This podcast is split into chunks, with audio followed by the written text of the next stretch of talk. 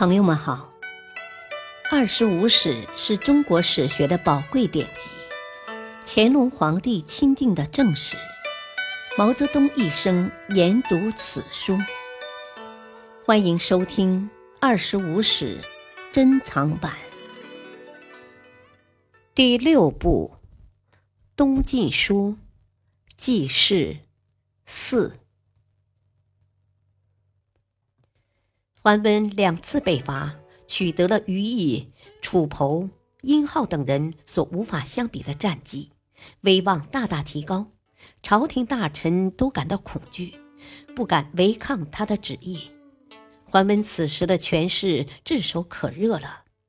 生平五年（三百六十一年）五月，晋穆帝病死，琅琊王司马丕继位为晋哀帝，桓温的权势依旧。次年五月，桓温上书朝廷，请求迁都洛阳，弄得朝廷内外一片恐慌。扬州刺史王树认为这是桓温的虚张声势，仅可听之任之。迁都事果然没有下文。兴宁二年（三百六十四年），前燕将领慕容恪攻占了洛阳。会稽王司马昱德训即会见桓温，商讨北伐事宜，但因哀帝病死而终止。太和四年（三百六十九年）四月，桓温率兵五万从姑孰（今安徽当涂）出发，北伐前燕。一路上接连取得击败燕军的胜利，逼近了前燕国都邺城。然而时值寒冬。军备不足，桓温不敢乘胜进攻，反而西移滞留在方头（今河南浚县西南），想坐等前燕政局的变化，结果反倒被燕军断了粮道，在交战中又几次失利，只得丢弃了辎重铠杖，从陆路退兵，途中又遭到前燕和前秦军队的攻击，伤亡惨重。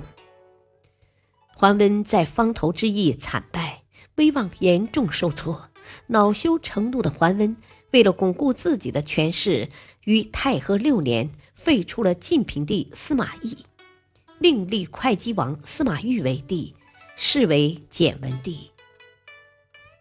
桓温随心所欲的废立皇帝，权倾内外，连简文帝都整天提心吊胆，不知什么时候会遭废除。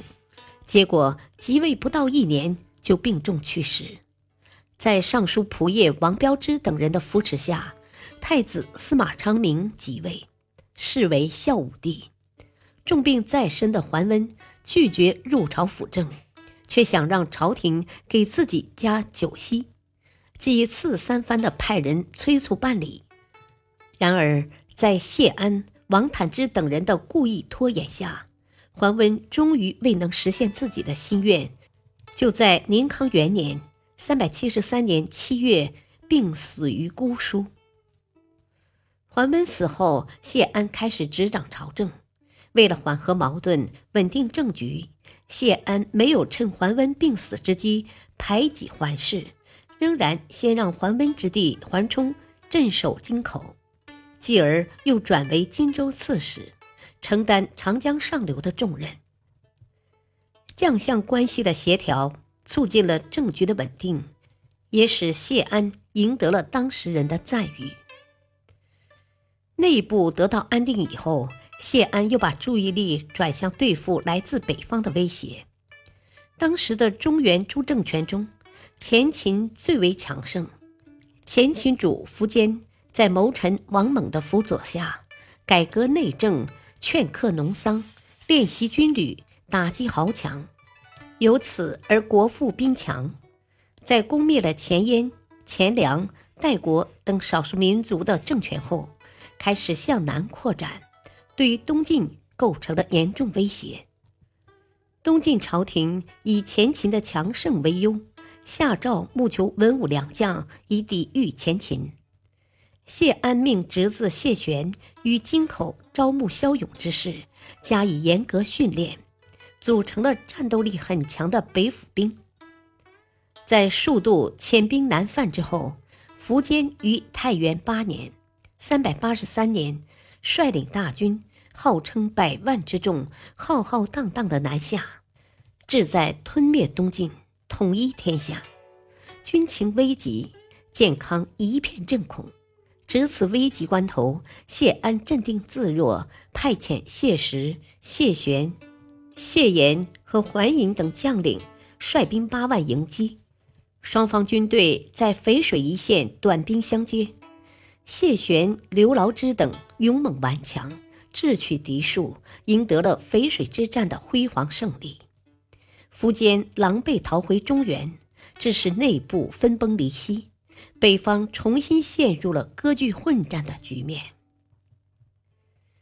淝水之战的胜利使谢安的威望达到了顶点，但也因此而遭到了孝武帝的兄弟会稽王司马道子的遗迹。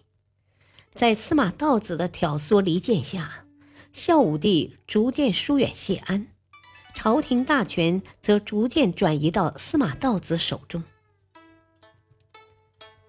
感谢收听，下期播讲五，敬请收听，再会。